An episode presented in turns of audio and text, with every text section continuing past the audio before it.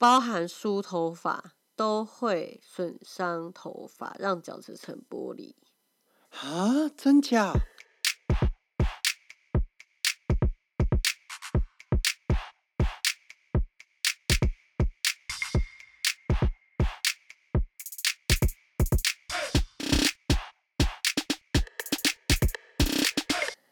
大家好，欢迎来到抠一下，科技嘞，我是花花。我是孤令。我们今天要阅读的是《头发》，一部趣味的人类史。超干得好白的啦笑。好来，可以啦。好，那上次我们有聊到了关于时尚流行的部分，我们今天要聊到比较特别的地方是宗教，哎呦，还有理发业、发色跟文化意涵，以及假发跟死亡，还有关于毛发这个产业。然后最后我们会来总结这本书。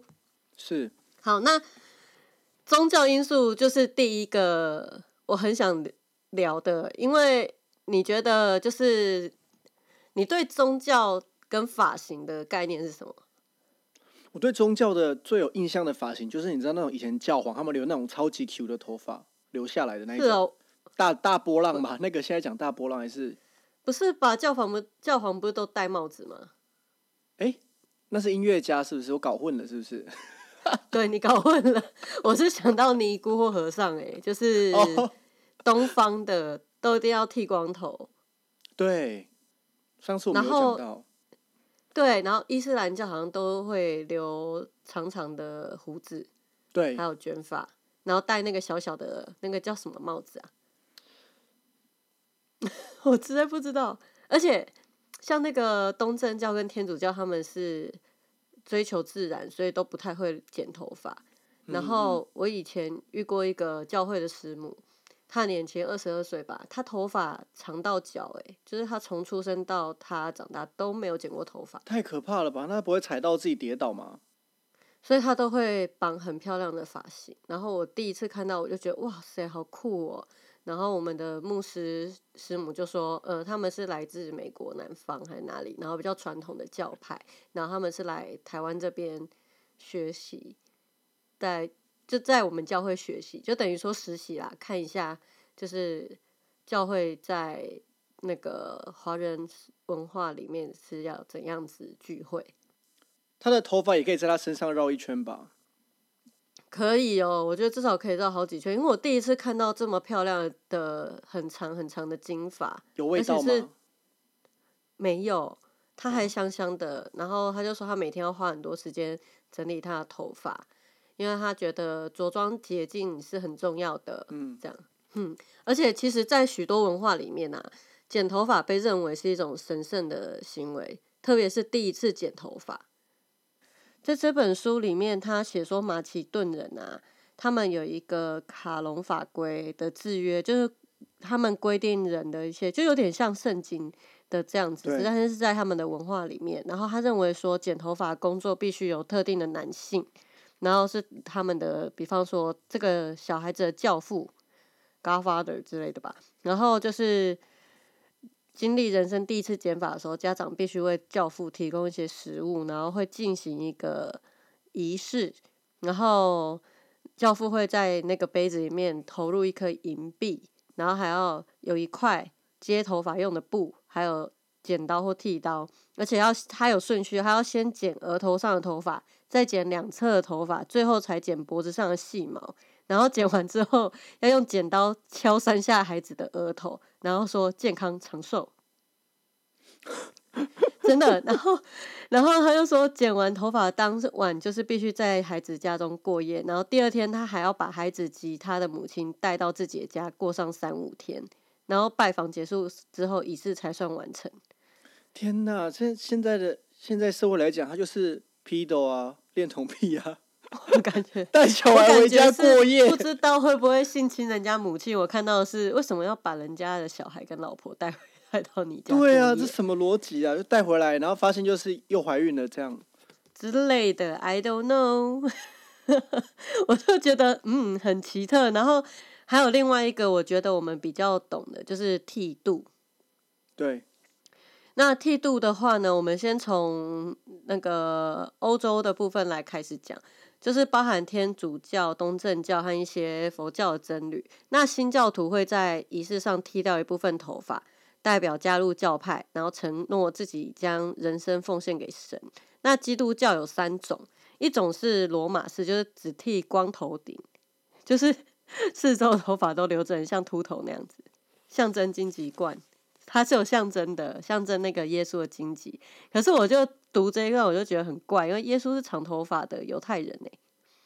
对啊，反正他们都表示说，这样子的过程是透过剃掉头发来表示说他愿意放弃跟世俗有关的联系，然后把他的精神意志放在神神的生活上。那我就想说，会不会是因为这样子没有头发会让人觉得没有男子气概，不会想跟他们在一起？会吗？性感吧？你喜欢？应应该这样讲，我可以接受光头，就是玩命光光头那种，很 sexy，玩命。光头，但是，但是我后来发现，其实我喜欢不是发型呢，是身材呢，还有长相。所以你看《水行侠》男主角，你有大大喜欢吗？喜欢。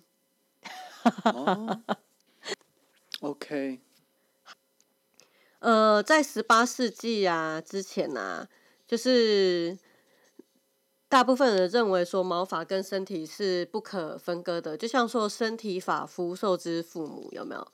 对，大家就觉得说剪头发这件事情，你对你父母不敬啊？你怎么可以染头发呢？你怎么可以刺青呢？你怎么可以怎样呢？好像你的身体所有权都是你家人的。嗯，或是神的这样子。那所以说，在理法这件事情，他们以前曾经是那种医疗的行为。理法是医疗的行为，好难想象哦。，对，在欧洲世界里面，曾经是理法行为。那后来才会有那个，在近代，就是在这一百年内，就二十世纪初才开始有理发店。他们就是念什么 barber 吗？还是 barber？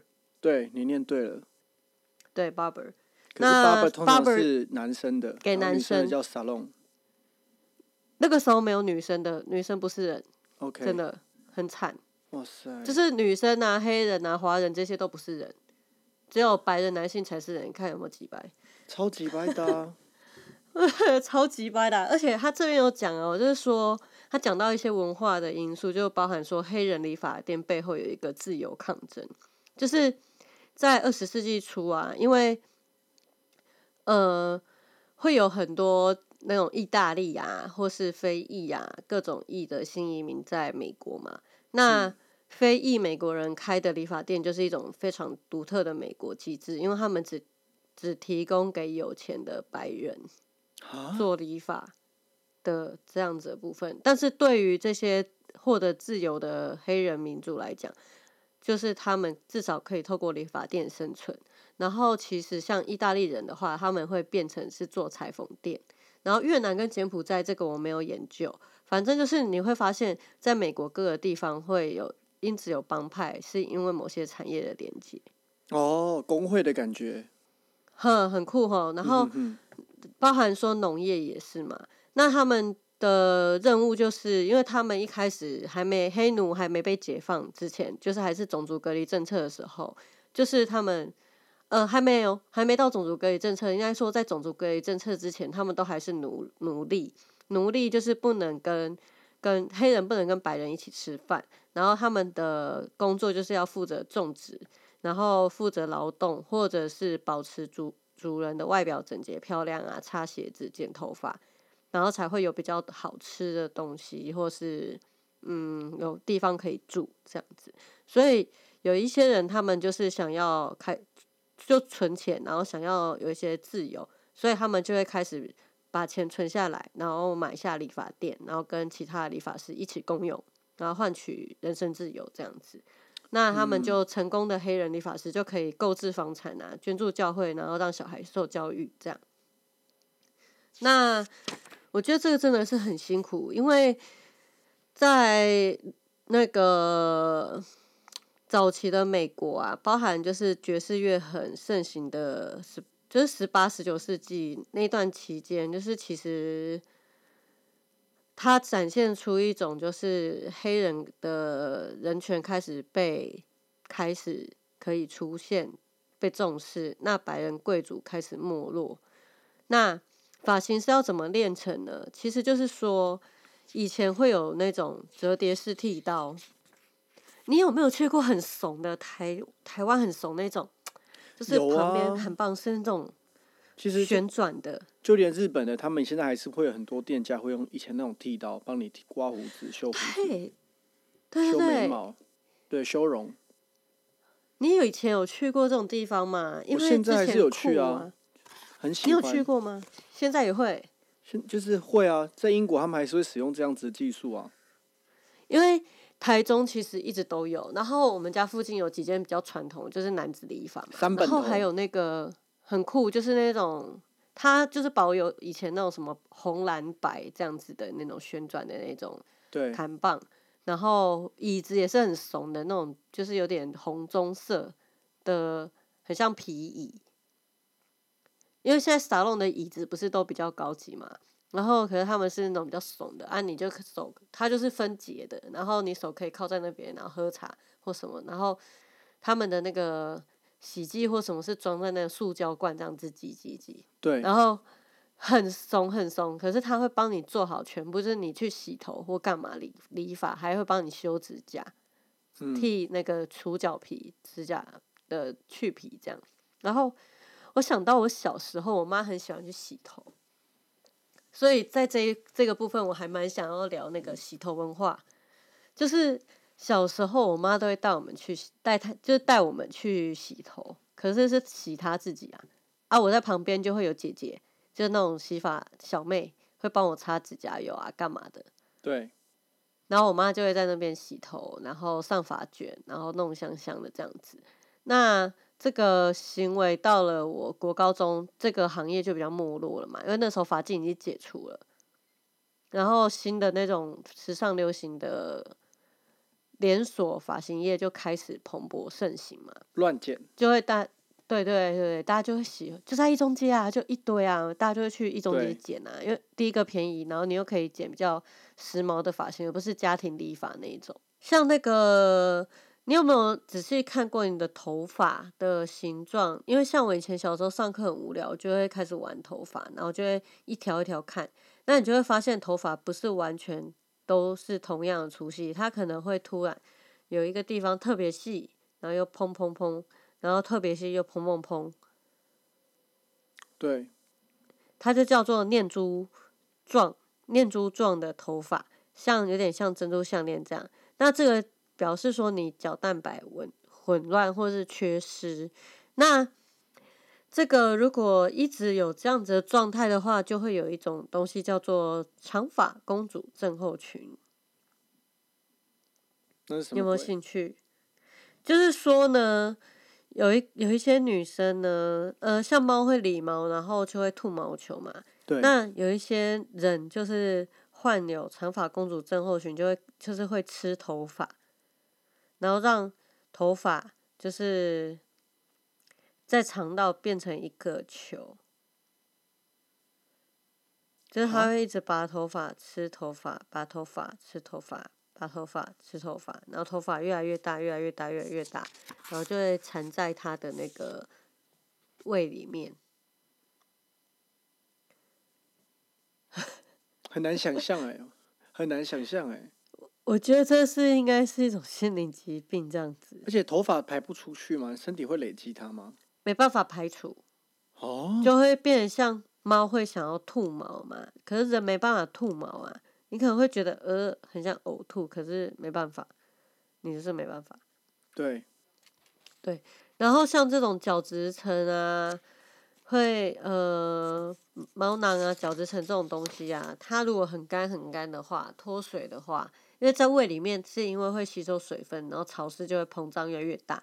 可是如果变干的话，它就可以做毛毡，哦，像羊毛就会做羊毛毡，对，嗯然后人毛就可以做人毛毡，诶，人的毛头毛毡，人毛毡听起来很像巫婆的那个到工具有人做欸，阴毛毡吗？好恶哦。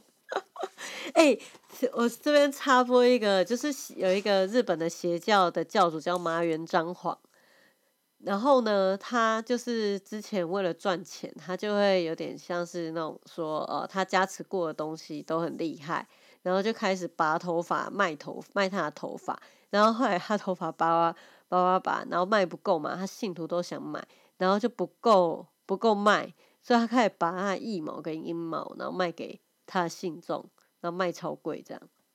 有啊，你记得之前费翔网络上不是卖费翔的胸毛吗？真的假的？你不知道以前雅虎奇摩拍卖有在卖费翔的胸毛啊，我不知道哎、而且喊价喊到很高，因为那时候他的胸毛就是性感的代表，很多女生为他为之疯狂，他就网络上就有在卖那个费翔的胸毛。哦，哎、那我觉得啊，其实回到这个关于毛发跟身体的关联性啊，我会觉得说头这种发肤类的东西，头发啊，或是身体的纤维这些，都很像是一个人很亲密的东西，所以你好像得到这个毛，就等等于得到这个人的那种概念的感觉。可是很可怕，你不觉得吗？我觉得恶心。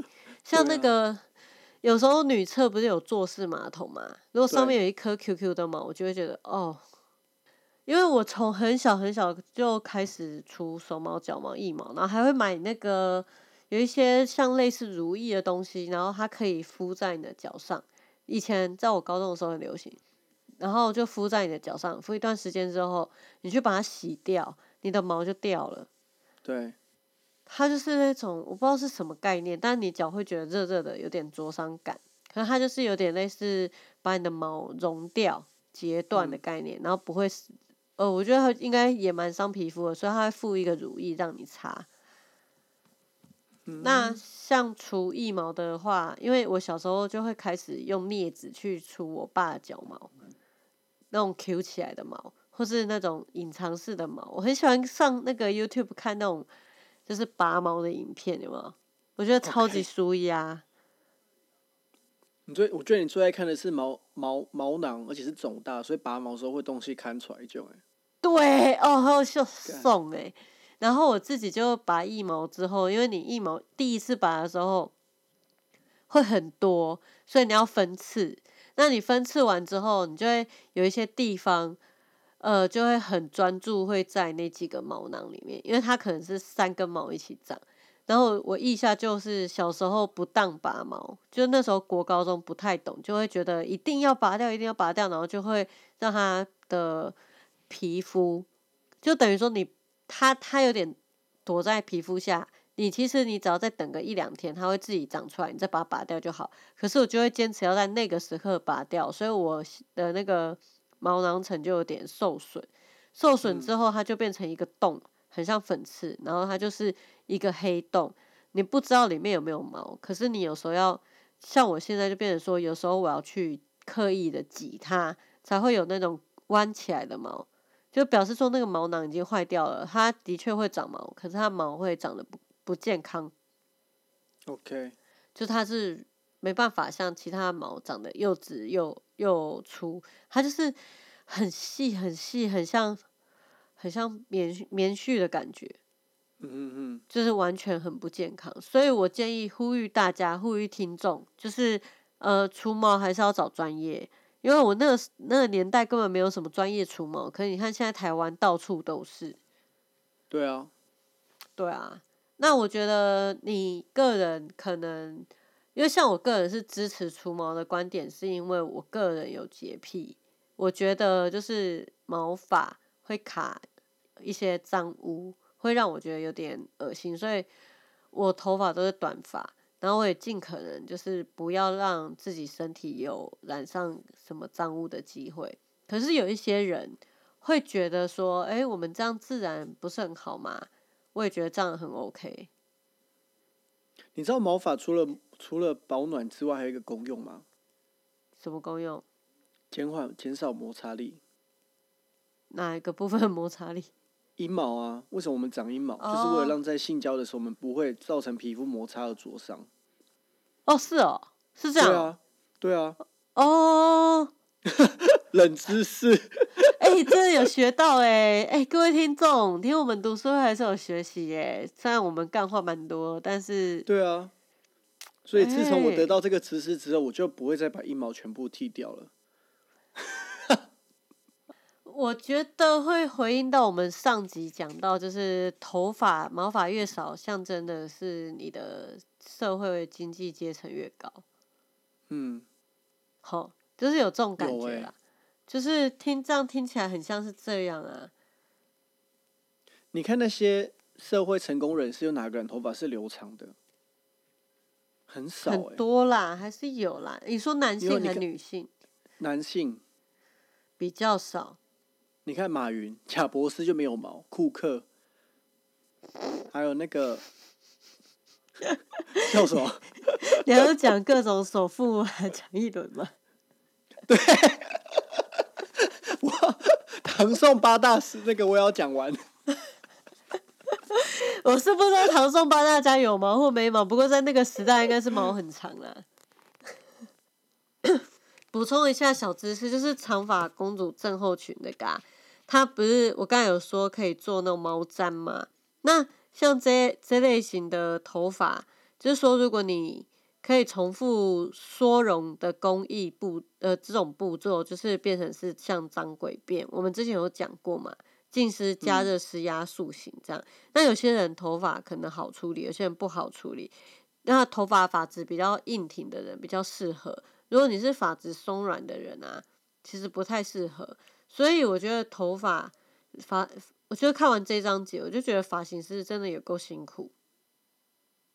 对，就是你要很知道要怎么样子去让你的客户知道你客户的发质、发型怎么样会让他比较好看，同时你也要知道要用什么样的方式去让他头发呈现出来最漂亮、最漂亮的形式。这样，我有朋友去染完头发之后，头发断光光、哎，我，那太可怕了吧？他头发就很细啊，然后可能可能就是贪便宜吧，结果染出来之后，他的头发就开始疯狂的断掉，就嗯很粗糙，然后开始断发，后来就索哦性直接全部剪掉。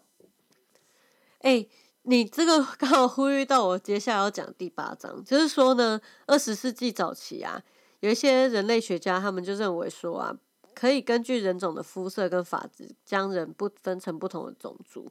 比方说啊，他会有一些提供一些地理背景资讯，比方说亚洲人的头发通常是长又直的黑发，然后呃，撒哈拉以南的非洲人会比较卷，那印欧人是比较波浪，就是卷。我刚才讲的非非洲的卷是那真的 Q 到有不行，就是它可能是可以很蓬这样。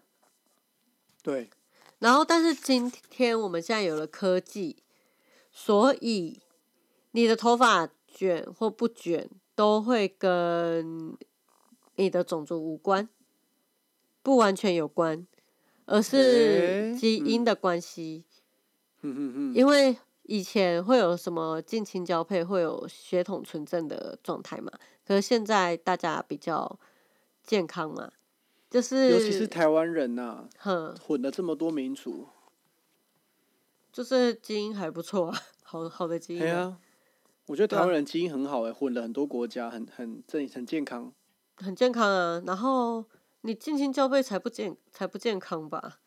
对啊，对啊，那所以说像那个头发，像他你刚刚有提到说你的朋友没有洗头，然后没有洗头十天，然后头发就变好，是因为包含梳头发都会损伤头发，让角质层剥离，啊，真假？真的。包含梳头发都会让你的头发受伤，所以梳子也很重要。有些梳子爆贵，贵有贵的道理。等一下，所以梳，所以最好的方式是都不要理它嘛。你可我以为梳头会刺激毛囊，这然后促进头发生长、欸。哦，那就是那个木头的那一种啊，那个是可以，可是是可是它的的作用是按头皮呀、因为如果我们一直狂梳狂梳梳到后面，就会你我就突然想到，就是以前国中，现在可能还有一些国中生会，可是以前我们国中的时候，就有一些女生很奇怪，就很爱梳头发，然后把头发梳得很直，然后湿湿的这样贴在脸上。你有看过吗？愉悦吗？受不了。愉悦吗？愉悦是不洗头的油头好吗？是有一些女生就是那种 gay 掰加九妹，然后就会把头就是梳的，她就一直用梳子一直狂梳，而且用扁梳狂梳，然后让她的头发就是直直的紧贴。那这样其实更容易造成分叉。然后因为他们觉得头发分叉会乱翘，所以他们又会再用水，然后再去梳它。可你用水呢角质层打开，它又会再分叉，就是一个恶性循环啊。哦，好，然后再来就是如何获得更漂亮的头发。实际上，哈，他他的这一段重点就是说，你你必须要根据你的发质询问你的发型师该怎么样正确的保养你的头发。然后，呃，之前我大屁头发一直都有状况，然后呢，就是一直没有感觉很干净。后来我发现他有一个习惯，就是他喜欢把头发包到半干的时候再去吹，然后吹都没有全干。然后设计师就说不行，你应该要洗完头立马吹，而且要吹到全干。然后在八分干的时候就要开始上上点护发的东西。哎哎，等下，在我这边想要分享一下，但是在英国啊，他们是没有吹头发的习惯呢。为什么啊？发质不一样吗？不清楚哦，就是我身边的朋友啊。有在吹头发的，呃，零，那不会头痛吗？不会哦，他们就是洗完头出来，然后也都没有在吹头发，就湿湿的这样子。我说你们头发也没，他们也不是像我们擦的很干，也没有，就是擦到不会滴水为止，然后就出来了。而且我后来，那那些，我后来就有问，我后来就有呃中医师的朋友跟我分享说，你看为什么外国人他们女，尤其是女生。到更年期之后，就是会迅速老化，非常的快，就是跟这个有很大的关系，因为他们没有去保养。为为什么？他们说他们的身体都会比较寒啊，比较虚啊，因为他们很多小细节没有注意到，没有根据啦，就是他们讲是没有根据的东西。的确是，但是我觉得这个也蛮蛮特别的，因为你刚刚讲的时候，我就在想说，哎，那可是像戴森这种吹风机或什么，之前很流行什么负离子各种吹风机。是要卖给谁啊？亚洲人呢？哦，是吗？是针对亚洲市场吗？不然呢？你看台湾人抢成这样，中国人、日本人，哎，美国人也超级爱好不好？美国人对发头发执着超高。但是我身边英国朋友有在擦吹风机的没有？哎，就顶多就是头发包起来，然后像这样讲了半干之后就拿下来，然后开始擦油护发，然后就结束了，就让它自然风干呢。有可能。你的朋友们不想要改变头发的物理特性，因为如果说你，比方说你有染烫啊，或是有做一些其他造型啊，或是你有各种状况的话，它的物理特性是整个改变的嘛？对，那像那个颜色啊，这边有说到说头发颜色可以传递某些印象跟资讯。首先会反映人的年龄，就是浅浅色代表比比较年轻小 baby 这种感觉，然后深色会象征是青春，然后灰白头发就是比较年长这样子。是。那还有其他的隐含的意思，比方说邪恶女巫不是黑发就是白发。上次不是说红发？悲情。对，这也有，就是这是在那个塞尔提克，然后呢？等一下，我会跟你讲红发的。然后悲情的美女哈，就是很可怜，都有一头一头飘逸的金色长发。除了白雪公主是黑发，白雪公主很像东方人，对不对？你看我东方像什么西施什么，他们绝对都黑发啦。因为像金发哈，像呃，我觉得应该是以前那个画那个维纳斯啦，就是有一种天堂之光嘛，象征是女神啊，财富啊。纯洁跟青春，那红发就比较是消极的意义了，哦，就是比反义，好，然后他甚至被视为邪恶象征，因为像他认为，就是为什么呢？这出处在于犹大，犹大呢是出卖那个耶稣嘛，嗯，那他有一头红发，那他们认为说这个就是魔鬼的象征。那魔鬼呢，他们也会用红色来隐隐喻，红色就是比较像是那种火啊，充满热情啊，或是怪客，对那种红色的那种感觉。然后像那个《鬼灭之刃》的眼柱不是也是比较冲嘛，就是那种给人那种红色那种 powerful 的那种感觉。对，好，那所以红发女性都被被认为是脾气暴躁，然后有异常旺盛的性欲。嗯，然后红发男性，像红发 Eddie，他可能就会被认为性格软弱、性无能。然后看到这段，我觉得超好笑。红发艾德啊，确实给我这 种感觉，难怪写了这么多情歌，受过很多伤。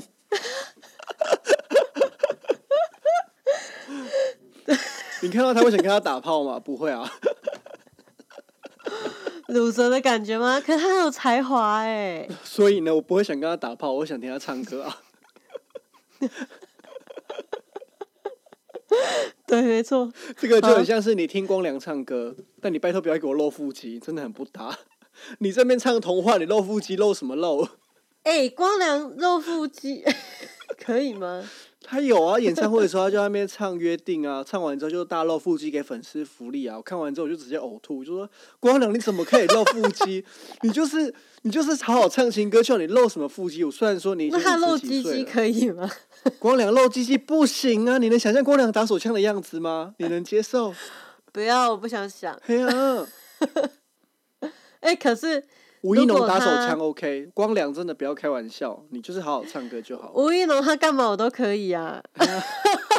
我们又大离题回来，啊，柯文哲也在不？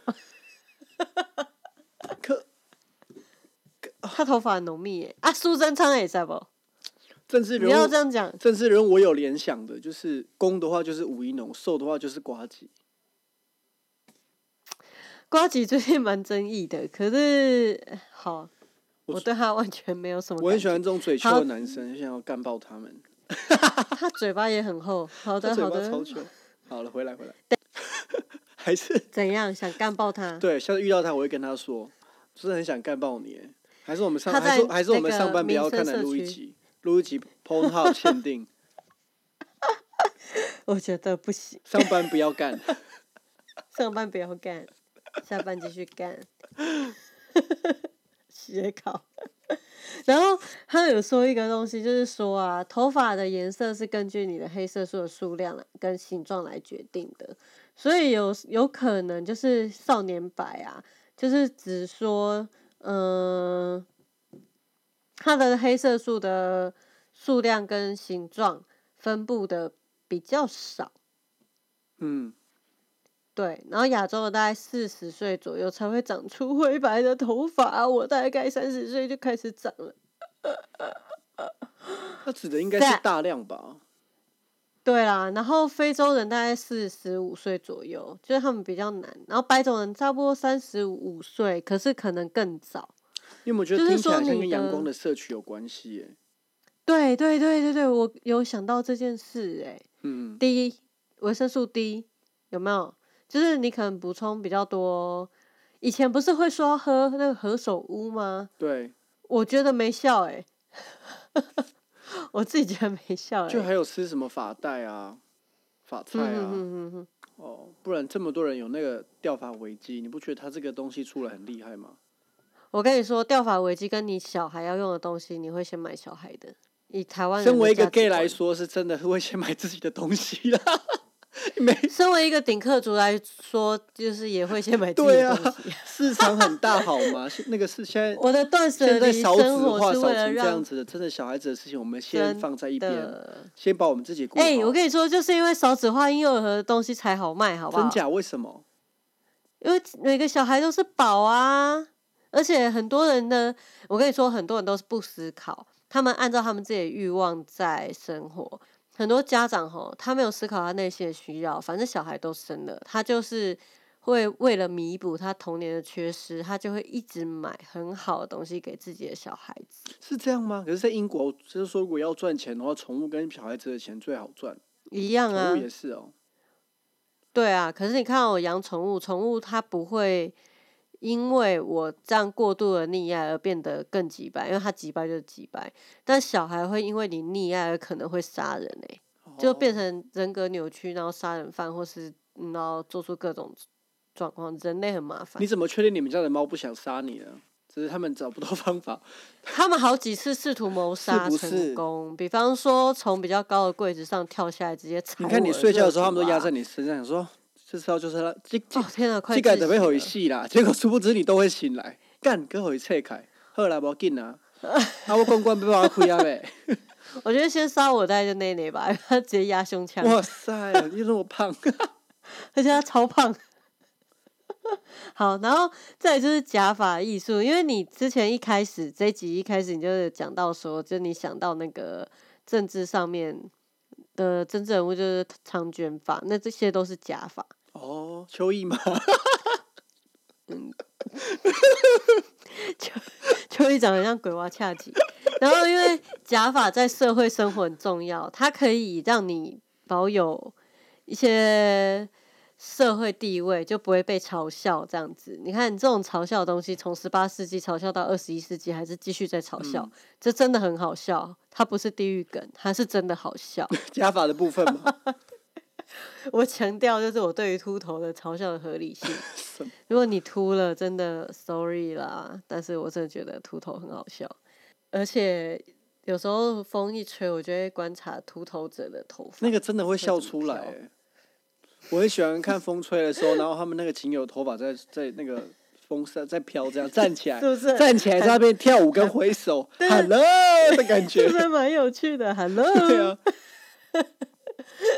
就很好笑啊。然后，呃，在以前的社会里面呢，有一些罗马的贵妇为了确保自己有充足的金黄色假发，他们想要当金发，吼所以他们会蓄养一些金发的奴隶，就穷人啦。然后就是要等他们头发留长，要把它剪下来，然后做假发这样。那路路易时期就是很流行假发嘛，因为他就是又矮又丑啊。对，sorry 咯。啊，反正就是这些人上流社会的人就喜欢这些 gay 拜的东西，对，好，那就会变成是公子哥儿这样。那好莱坞的假发道具呢，就是，嗯、为了剧情的需要，就会开始需要做假发。那假发呢，就必须要募集一些头发。那早期都是用真发，可是现在科技的进步，就会变成是合成纤维。那这些头发要怎么样子去做？因为像我之前看一个日本的工艺师傅，就是他们在做一个工艺的时候，他是先从一撮一大撮，就是超级长、超级大蓬的那种，从上一个世纪留下来哦的假发开始梳理、梳理、梳理，梳理到最后剩下一点点东西，然后他这个就是要拿拿来做漆器的毛笔，他是要用人的头发去做。他认为人的头发是很有弹性的，可是你要在这么大量的头发里面，你要用梳的方式去梳掉不健康的、不需要或死太久的，留下一撮之后，你要用一些方式去保留它，它那个每一个公分数都要算的很精准。那假发也是，我我有一段期间还蛮喜欢戴假发的。啊，发片吗？还是整顶？整顶的，就是我会去逛那个假发的卖场，然后就是去看我喜欢的发型，因为我不是一直短发嘛，然后我就很想看看我假长发长怎样。然后他那个超级麻烦哦，他给你一个发网，然后你就要把你的头发先用那个小发夹固定起来之后，把发网套上去，对不对？然后勾住那个发夹，然后你再把假发，它有一个角度，然后把它戴上去之后开始调整，其实会很紧，完全不会有那种移位的。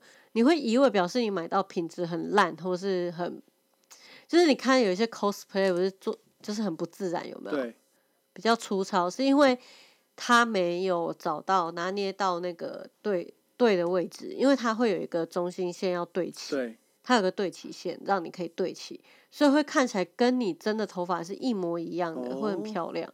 对，然后因为那段期间就是我很想要长头发，可是我头发又很短，然后我很就天气又很冷，然后我就觉得嗯很想要长发这样子，所以我就买了两三顶不同发色还在吗的？假发。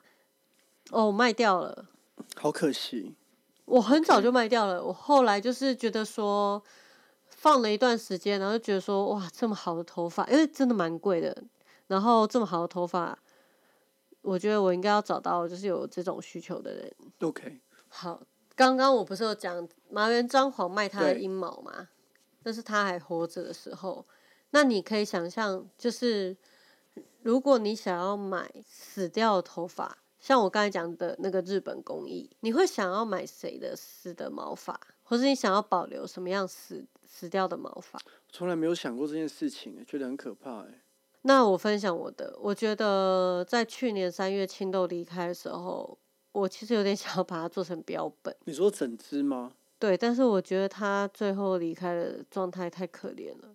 像这是我们亲爱的人事物，会有你，你可能会有这种感觉。那可是像是林肯总统啊，在二零零七年的时候呢，他的一个一小撮头发卖出了个十百千万一万一千零九十五美元。怎么这么多？啊，他总统啊，所以呢？所以你你知道你知道，对于一些奇特物品收藏家来讲，头发代表主人的灵魂我就很想跟你讲一个鬼故事。日本不是有那种娃娃，女儿对节娃娃，然后之前不是有鬼故事是说她头发会一直长长，一直长长，一直长长，然后到一个神社之后，对不对？这种东西是从亚洲传出来的欸，日本人不当地人不知道，然后有人去有人去调查，然后就问说，哎，那你们就问那边附近的小学生或问附近的居民说，你们知不知道这个故事？然后他们说不知道，不知道，不知道。真的假？他们怎么可能不知道？所以这个都市传说是从中国传出去，传回日本的。这种头发故事啊，我这边看到一个很蛮酷的，就是像他们那个日本啊，就是他们有说有一些女巫或巫师，他们会用那个取来的头发施展一些爱情魔法，然后头发的主人就无法抵抗他们的诱惑，这样，然后还拿来做一些许愿，然后在圣殿上，就是日本女性会献上自己的头发，祈求爱人平安回来。这样在早期战争时期，那印度的女性也会把头发捐赠给寺庙来赎罪。然后在那个死亡的商品上面呢、包含说就是呃悼念政治者的部分，就是说我可能会佩戴的饰品上看镶嵌已过世总统的头发，展现一些哀悼之情，或是表达一种政治诉求。那或是为自己的亲人做类似的纪念饰品，象征死亡的碎片。然后，比方说像那个青豆啊，我们有一个项链是有留他的小牙齿。对，我觉得这个跟这个头发有点东西，然后还有一个头发艺术家，他专门用就是人家不要头发来做嗯艺术创作，做成画。嗯，这个我觉得蛮酷的。可是艺术家拿任何媒材做任何事情，我都觉得不意外。对啊，所以这个其实我也觉得还好。可是如果通通常正常人的话，应该就是顶多把你的，比方说像你可能头发好，你现在开始留，然后都不要剪。你留了一头长发之后，然后你把它剪掉之后，你会不会想要留下来做纪念，或者拿去捐给那个癌症协会？呃，会耶。我朋友有做过这件事情。他在英国读书的时候，他读完硕士之后，他都没有剪头发，因为在英国剪头发嗯很贵。然后他回台湾第一件事情就是把它剪下来，然后送给人家，送给那个嗯癌症的、癌症病童。可是癌症协会其实他们的头发已经哦够多了，所以他们需要的是金是钱。因为其实我去年有这样的想法，但是因为我有染发，然后我忽略我已经忘记我染发这件事情，所以我就还跟我同事说：“哎、要不要来留长啊？我们来捐癌症啊。”然后后来呢，我一开始就不行啊，我除非是全部剃掉变成黑发重新开始啊。然后我就觉得哇，那个起始点不一样，他已经比嗯我长了大概五六十公分了，我还不行。觉得悲剧啊。然后我觉得呼吁大家，就是说，如果呃你对于做公益有兴趣的话，你想捐发，的确可以嗯嗯捐，嗯但是捐钱会比较实际。这样，嗯，好，那在死亡这一块就讲完了，然后还有毛发其他的部分，大部分都讲完了。我觉得总结一下我们关于看这本书我自己的观感，然后大家顾点可以分享自己的观念。就是我的观点就是说，呃，这些东西天生自然本于自然，那当然它可以有一些经济的效应。可是我们要怎样去在我们的生活当中、社交当中，或者在我们的自己的自我照顾当中，去找到一个适合自己的方式？我觉得是我看完这本书之后的心得。对，你呢？我的心得就是希望你朋友的那个精油洗发乳可以赶快量产。摆错重点，很肤浅。这是肤浅，你对于前面死亡生物，我还以为你会有反应呢。真的是，我以为你会对死人留下来的毛发什么特别有有有什么感觉，会有什么想分享的，就没有。有了，其实我跟我先生常在讨论这个问题，因为我跟我先生毕竟年龄差距蛮大的，然后所以有很大的机会他会比我还要早走，然后他就问我说：“到时候你要怎么办？”这样我就说我可能会。把你冰在冷冻库里面吧，想你的时候打开看一下。干啥小啦？你真的很像变态杀人魔会做事吧？就是，你会想要留下他的头发吗？因为其实我觉得头发真的是一个很亲密的举动。比方说之前大 P 不是头长头发嘛，我就会去摸他的头发，我觉得说哇，真是棒的头发，就会有一点调情的感觉。哦。我对啊，还好哎，我对我对头发的的印象都不是好的，可能是因为小时候我跟我姐我姐姐都骑摩托车载我，因为他们都留长头发，我们在想那就被安全帽夹到头发，对不对？不是，是被是是因为没在戴安全帽嘛？那你骑摩托车的时候，他们头发就会打在你的脸上，懂我意思？很痛，超痛，啪啪啪啪啪，就是啪啪啪，就啪啪啪，就是叫他骑慢一点，但是根本就没有用，就是各种被头发攻击。